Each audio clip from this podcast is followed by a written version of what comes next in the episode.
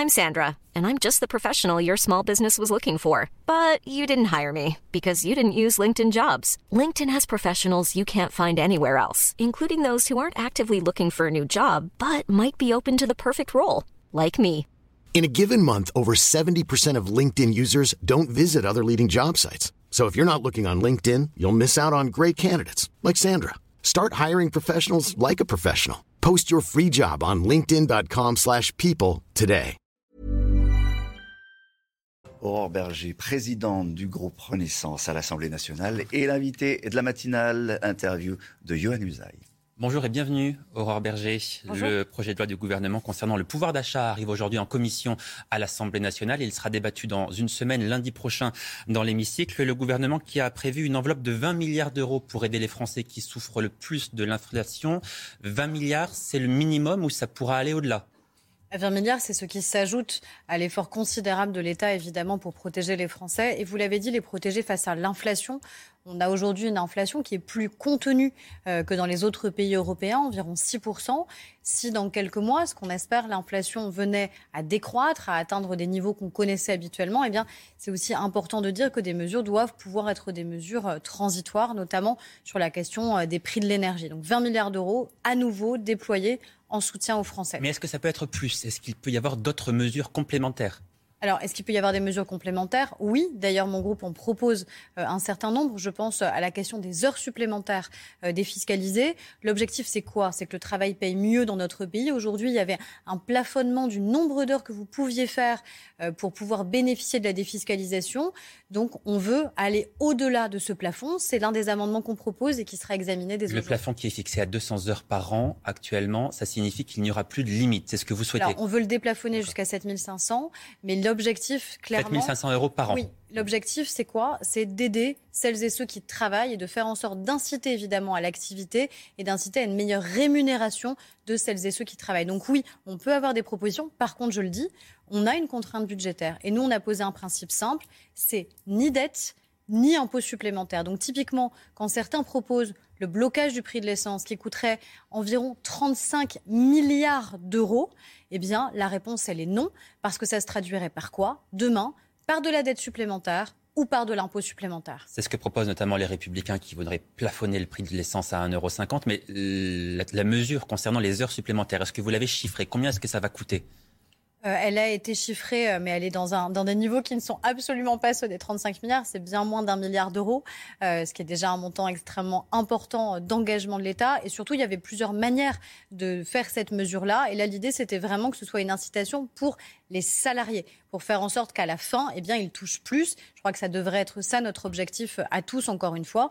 Protéger de manière conjoncturelle euh, vis-à-vis de l'inflation, protéger les plus fragiles, avoir en effet des mesures qui sont plus ciblées, parce qu'on n'est pas tous égaux face au poids de l'inflation.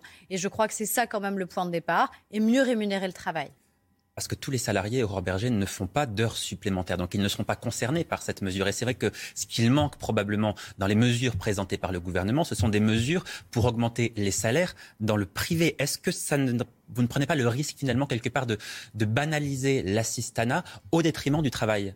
C'est pas une loi qui va faire en sorte qu'on puisse mieux rémunérer dans les entreprises privées. C'est pourtant ça l'enjeu du pouvoir d'achat. Mais l'enjeu, l'enjeu du pouvoir d'achat, il est quoi? C'est lequel? C'est à la fois protéger les plus vulnérables, les plus fragiles, c'est les minima sociaux, c'est l'allocation adulte handicapé, c'est revaloriser aussi nos retraites euh, pour les personnes euh, qui sont âgées. Je crois que ça aussi, euh, c'est une mesure de justice sociale et une mesure qui est nécessaire face, encore une fois, au poids de l'inflation. C'est en effet qu'il y ait des négociations salariales qui puissent exister avec les entreprises, mais ça n'est pas à l'État de dire euh, quelles entreprises, à quel niveau, dans quelles conditions nos entreprises, elles font elles aussi face à l'inflation. Dire par exemple. Non, mais vous pourriez baisser les charges, par exemple, pour augmenter le salaire net. Les charges ont été baissées dans le précédent mandat. Non seulement les charges ont été baissées, mais les impôts de production des entreprises. Vous pourriez l'amplifier. Ça n'est pas le choix qu'a fait le gouvernement. Mais parce que le choix qui est fait par le gouvernement, c'est d'avoir des mesures directes au bénéfice des Français et au bénéfice des salariés.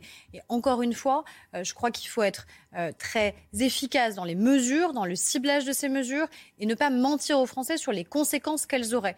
Promettre uniquement des dépenses supplémentaires euh, et avoir un chéquier qu'on utiliserait comme ça matin, midi et soir, ça n'est pas réaliste parce que ça se traduira demain encore une fois, par de la dette ou de l'impôt supplémentaire. on ne peut pas nous accuser de dire d'un côté, ils ont, je cite, cramé la caisse, et de l'autre, ne proposer que de la dépense supplémentaire sans recettes supplémentaires. Justement, Aurore Berger, au moment où le gouvernement va mettre à nouveau la, main à la poche, Gabriel Attal, le ministre des Comptes publics, prévient, fini le quoi qu'il en coûte, place désormais au combien ça coûte. C'est une manière de dire aux Français que quelle que soit la situation au mois de septembre, l'État ne pourra pas tout faire et qu'il faudra peut-être à nouveau se serrer la ceinture? Ça veut dire tout simplement qu'encore une fois, on est là pour répondre et corriger euh, des inégalités, corriger une situation face au poids de l'inflation. Mais que c'est temporaire, c'est ça le message de Gabriel Attal. C'est ça qui est important à dire encore une fois aux Français, c'est les conséquences des mesures que l'on prend. Et les conséquences des mesures que l'on prend, ça peut pas être de l'irresponsabilité. C'est ce que je disais. C'est pas le n'importe quoi qu'il en coûte. C'est le quoi qu'il en coûte pour accompagner les Français dans le maintien de l'emploi, accompagner une meilleure rémunération du travail, accompagner les Français les plus fragiles face à une inflation qui est galopante, même si elle est plus contenue, encore une fois, que dans des pays qui sont comparables aux nôtres. Ce pas des dépenses à tout va, inconsidérées, partout, dans tous les secteurs, au risque, encore une fois, que notre pays ne soit plus en capacité demain de les financer. Et moi, c'est ce que je dis très clairement et c'est ce que nous disons aux Français. Encore une fois, on ne peut pas prendre le risque que notre pays s'habitue à une dépense publique inconsidérée si jamais l'inflation baisse c'est normal évidemment que les mesures que l'on prend puissent être transitoires et ce sera ça notre objectif. Là, il faut y aller fort pour accompagner celles et ceux qui en ont le plus besoin. Est-ce que vous dites quelque part que les Français peut-être attendent trop du gouvernement en ce moment? Sais pas s'ils attendent trop, mais je pense qu'il ne faut pas en tout cas qu'on s'habitue en permanence à de la dépense publique supplémentaire parce que les Français sont les premiers aussi à nous demander quoi? À nous demander de continuer à baisser la fiscalité. Ce qu'on va faire aussi dans ce projet de loi. On va, vous le savez, euh, supprimer la redevance audiovisuelle tout en évidemment continuant à financer l'audiovisuel public. On va continuer à baisser les impôts euh, qui pèsent sur les entreprises. Donc nous, notre politique, c'est celle-ci. C'est ni taxe ni impôt supplémentaire et on va même continuer à baisser l'impôt des Français. Et à partir du 1er janvier prochain, 1er janvier 2023, le prix du gaz et de l'électricité augmentera pour ceux qui peuvent se le permettre. C'est ce qu'a déclaré hier Bruno Le Maire. Cela signifie qu'on va payer le gaz et l'électricité en fonction de ses revenus? Ça veut dire tout simplement que la France, elle a pris une mesure très puissante euh, et très euh, égalitaire. Avec le bouclier tarifaire, ça, ça, on le connaît. Mais pour la suite, le, 1er janvier 2023 on le connaît. Mais enfin, quel autre pays au monde a eu des mesures aussi fortes pour faire en sorte justement que les Français n'aient pas à payer une facture invraisemblable d'électricité ou de gaz. On l'a fait et pour l'instant on le maintient. Mais est-ce que c'est l'État qui doit subventionner sur le très long terme et pour tous les Français? Encore une fois, on n'est pas égaux face à l'inflation. Est-ce que demain, moi, je peux payer une augmentation du prix du gaz et de l'électricité? La réponse est oui. Est-ce qu'une famille monoparentale, elle, peut payer l'augmentation du prix du gaz et de l'électricité? La réponse est non. Donc à la question de savoir, à la question de c'est donc normal que les efforts y soient partagés entre les Français en fonction aussi des niveaux de revenus. C'est normal qu'on accompagne plus une famille monoparentale plutôt que quelqu'un qui a un revenu comparable au mien. Ça, c'est de la justice sociale et c'est de l'efficacité sociale. Donc à la question de savoir si on paiera effectivement son gaz et son électricité en fonction de ses revenus, la réponse ce matin est clairement oui. La réponse, c'est qu'on doit continuer à aider de manière ciblée. Donc la réponse est oui. Non, c'est pas exactement la même chose. Je n'ai pas dit que la facture, elle serait modulée en fonction de ce que vous payez d'impôt sur le revenu, par exemple. Je dis juste que si l'État doit continuer à aider et doit accompagner, alors l'État doit le faire au bénéfice de ceux qui sont les plus fragiles. Mais précisément, qui sont ceux qui peuvent se permettre de payer plus cher le gaz et l'électricité, pour reprendre la formule de Bruno Le Maire? Ceux qui peuvent se permettre de payer plus cher. Qui sont ces personnes qui peuvent se le permettre? C'est ça qu'on va devoir évidemment définir. Les classes moyennes? En fonction aussi de l'augmentation qui sera celle du prix du gaz et l'électricité que ni vous ni moi ne connaissons à partir du 1er janvier 2023. Personne n'est en capacité aujourd'hui de le dire. Ce que nous disons, c'est qu'encore une fois, comme nous ne sommes pas égaux face à l'inflation, c'est normal qu'il y ait des Français qui continuent à être protégés parce qu'ils sont les plus fragiles, parce qu'ils sont les plus vulnérables et qu'ils ne pourraient pas supporter une nouvelle hausse. Et c'est normal aussi que ceux qui peuvent la supporter eh puissent repayer un prix qui est un prix normal du gaz et l'électricité parce que justement, on n'est pas une économie administrative et parce que justement ces mêmes Français ne voudraient pas demain qu'on augmente leurs impôts. Est-ce que le risque n'est pas que ce soit une fois de plus, j'allais vous dire, les classes moyennes qui mettent la main au portefeuille? Non, parce que vous savez, les classes moyennes, elles ont vu quoi dans le quinquennat précédent? L'impôt sur le revenu des premières tranches être baissé, la suppression complète d'ici le 1er janvier 2023 Vous savez que le ressenti de, ces classes moyennes n'est pas celui-là, Aurore Berger. Oui, mais la réalité, c'est celle-ci. La réalité, c'est qu'au 1er janvier 2023, plus un seul Français ne paiera de taxes d'habitation. La réalité, c'est qu'on a baissé l'impôt sur le revenu. La réalité, c'est qu'on supprime pour tous les Français la redevance audiovisuelle. La réalité, c'est qu'on doit faire attention à nos dépenses publiques si justement on ne veut pas que demain, mmh. ce soit les classes moyennes qui payent plus d'impôts. Alors la motion de censure déposée par euh, la NUPES sera débattue aujourd'hui à 16h à l'Assemblée euh, nationale. Les Républicains et le Rassemblement national ne la voteront pas. Elle n'a donc absolument aucune chance d'être euh, adoptée. Est-ce que l'objectif de Jean-Luc Mélenchon, c'est de faire sauter la Ve République, comme le dit Marine Le Pen? L'objectif de Jean-Luc Mélenchon, c'est déjà de faire perdre du temps à l'Assemblée nationale, puisque justement, au lieu de parler des enjeux de pouvoir d'achat qu'on évoquait depuis le début de cette émission, on va pendant quatre heures discuter d'une motion qui est voulue par Jean-Luc Mélenchon, qui n'est même plus député aujourd'hui de la République, puisqu'il n'a pas souhaité se représenter. Donc c'est ça que je constate. Il essaye de tordre en permanence nos institutions. Moi, je vois une vertu euh, à cette motion de censure, c'est qu'elle va définitivement démontrer que oui, le président de la République a été réélu, et que non, Jean-Luc Mélenchon n'a pas gagné la présidentielle, que non, Jean-Luc Mélenchon n'a pas gagné les législatives et que oui, la NUPES est clairement une minorité à l'Assemblée nationale, une minorité qui souhaite bloquer, une minorité qui vocifère, qui veut empêcher la Première ministre de s'exprimer, mais une minorité. Et c'est ça que les votes exprimeront cet après-midi. Des députés qui vocifèrent, c'est ce que vous dites à l'instant. Beaucoup, de, beaucoup de députés de votre majorité relative le pensent et proposent même de sanctionner ces, députés. Est-ce que vous êtes favorable à revoir, par exemple, le, règlement de l'Assemblée nationale et à sanctionner ceux qui ne permettent pas le bon déroulement des débats? Le règlement le permet déjà. C'est déjà possible qu'il y ait... C'est très peu utilisé. Il y a très peu de sanctions dans les faits. C'est déjà possible qu'il y ait des sanctions. Ça, on en discutera au. Vous souhaitez que ce soit appliqué? Bureau de l'Assemblée nationale. Moi, je pense que ce comportement il a surtout choqué les Français qui considèrent qu'il n'est pas normal d'empêcher un orateur de s'exprimer. Encore une fois, que je dis, c'est que l'Assemblée nationale, c'est un lieu du débat démocratique et politique. Ça n'est ni une ZAD, ni un campus de fac. Est-ce que les députés du Rassemblement national et de la France insoumise sont vos ennemis ou vos adversaires?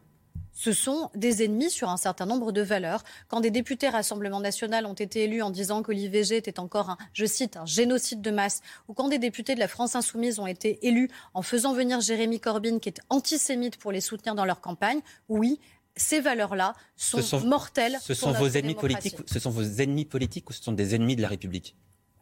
Regardez ce que je viens de vous dire. Est-ce qu'on peut considérer, des ennemis de la République. Est-ce qu'on peut considérer que l'IVG est un génocide de masse et considérer qu'on peut passer outre? Est-ce qu'on peut considérer qu'on se fait soutenir par des antisémites et passer outre? La réponse pour moi est non. Plusieurs médias révèlent aujourd'hui l'existence de liens privilégiés entre Emmanuel Macron et la société américaine Uber. Les faits remonteraient à avant 2017, lorsqu'Emmanuel Macron était ministre de l'économie. Emmanuel Macron qui est accusé d'avoir aidé Uber à consolider ses positions en France. La gauche est indignée. Elle lui reproche d'avoir favorisé une entreprise au détriment, je cite, de nos acquis sociaux et des droits des travailleurs. Qu'est-ce que vous répondez? Je réponds tout simplement que c'est formidable quand même d'un pays qui s'offusque qu'un ministre de l'économie reçoive des chefs d'entreprise de manière totalement publique, dans un débat qui était un débat parlementaire. Donc oui, heureusement que nos ministres de l'économie et de l'industrie peuvent continuer à recevoir des entreprises, peuvent faire en sorte que ces entreprises s'implantent en France, qu'elles créent de l'emploi en France, qu'elles créent un service que les Français d'ailleurs plébiscitent très, très largement. Et c'est ce même président de la République, d'ailleurs, qui a consolidé les droits sociaux des travailleurs des plateformes. Que ces entreprises créent des emplois avec un droit du travail qui est quand même considérablement affaibli. C'est la raison pour laquelle, dans le mandat qui vient de se terminer, eh bien, nous avons considérablement accru, renforcé les droits sociaux des entreprises et des salariés surtout de ces plateformes. Donc, encore une fois, essayer de faire croire qu'il y aurait un deal. Il n'y a pas de deal, il n'y a pas de contrepartie. Il y a un ministre qui a reçu de grands chefs d'entreprise et c'est normal. Vous savez, hier, on a, on a, su qu'on avait un record d'investissement étranger dans notre pays. Je crois qu'on devrait tous s'en satisfaire d'avoir un président de la République qui est en capacité. abyssal également. Et donc, vous pensez qu'on va réduire le déficit commercial de la France en disant aux entreprises mondiales, en, disant aux nouveaux géants euh, qui peuvent exister qu'ils ne sont pas les bienvenus en France et que même le ministre de l'économie n'a pas le droit de les recevoir? Heureusement qu'il faisait son travail. Une, dernière question. Est-ce que cette proximité, finalement, avant 2017 en tout cas, entre Emmanuel Macron et Uber, n'illustre pas quel était son logiciel politique à l'époque Il était le président de la Startup Nation qui voulait moins de régulation. Bah, il est le président surtout qui a permis euh, l'accueil d'un certain nombre d'entreprises et en effet favoriser l'émergence dans notre pays d'entreprises, favoriser leur implantation, favoriser notre réindustrialisation, faciliter la création d'emplois. Je crois que c'est clairement le rôle d'un ministre de l'économie et d'un chef de l'État. Merci beaucoup, Aurore Berger, d'avoir répondu en direct ce matin sur CNews à, à, mes questions. Tout de suite, la suite de votre matinale avec vous, Olivier Benkemoun. ACAST powers the world's best podcasts. Here's a show that we recommend.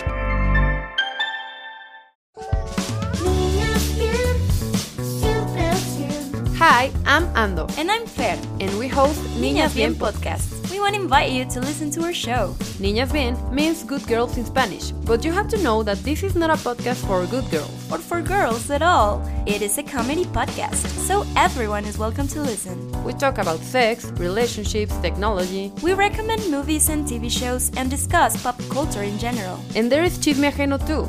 A section we have just to gossip about everyone. So you'll find something you like here. And you'll practice your Spanish. The cleanest Spanish you'll find, we promise.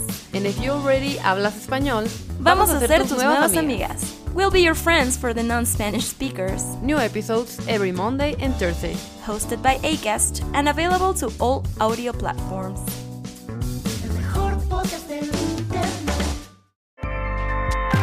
ACAST helps creators launch, grow, and monetize their podcasts everywhere. ACAST.com.